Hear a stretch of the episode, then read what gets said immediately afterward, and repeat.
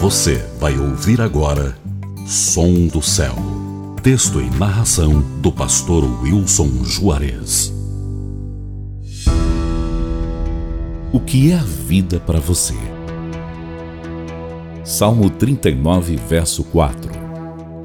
Mostra-me, Senhor, o fim da minha vida e o número dos meus dias, para que eu saiba quão frágil sou. Deste aos meus dias o comprimento de um palmo. A duração da minha vida é nada diante de ti. De fato, o homem não passa de um sopro.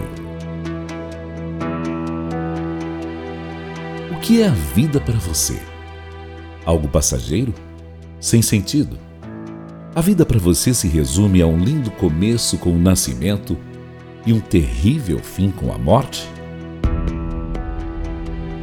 Ela se resume em sofrimento o tempo todo. Infelizmente, há muita gente que pensa assim. Por isso, acabam se frustrando quando não conseguem atingir suas metas pessoais. Por outro lado, há pessoas que entendem o sentido da vida. O versículo de hoje nos mostra que somos frágeis demais mesmo apesar de Deus ter criado tudo para funcionar na mais perfeita harmonia, vemos que os dias se encarregam de fragilizar o nosso corpo, levando-nos dia a dia para a morte física. De fato, nossos dias são contados.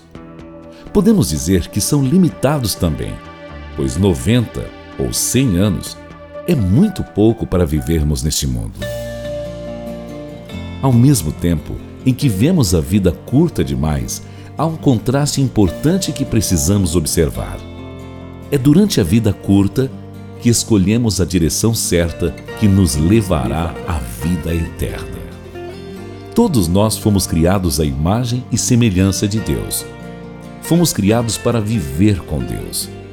O que nos afastou dele foi o pecado que entrou no mundo por causa de Adão e Eva. Jesus fez tudo o que podia ser feito para que pudéssemos novamente adentrar o reino dos céus.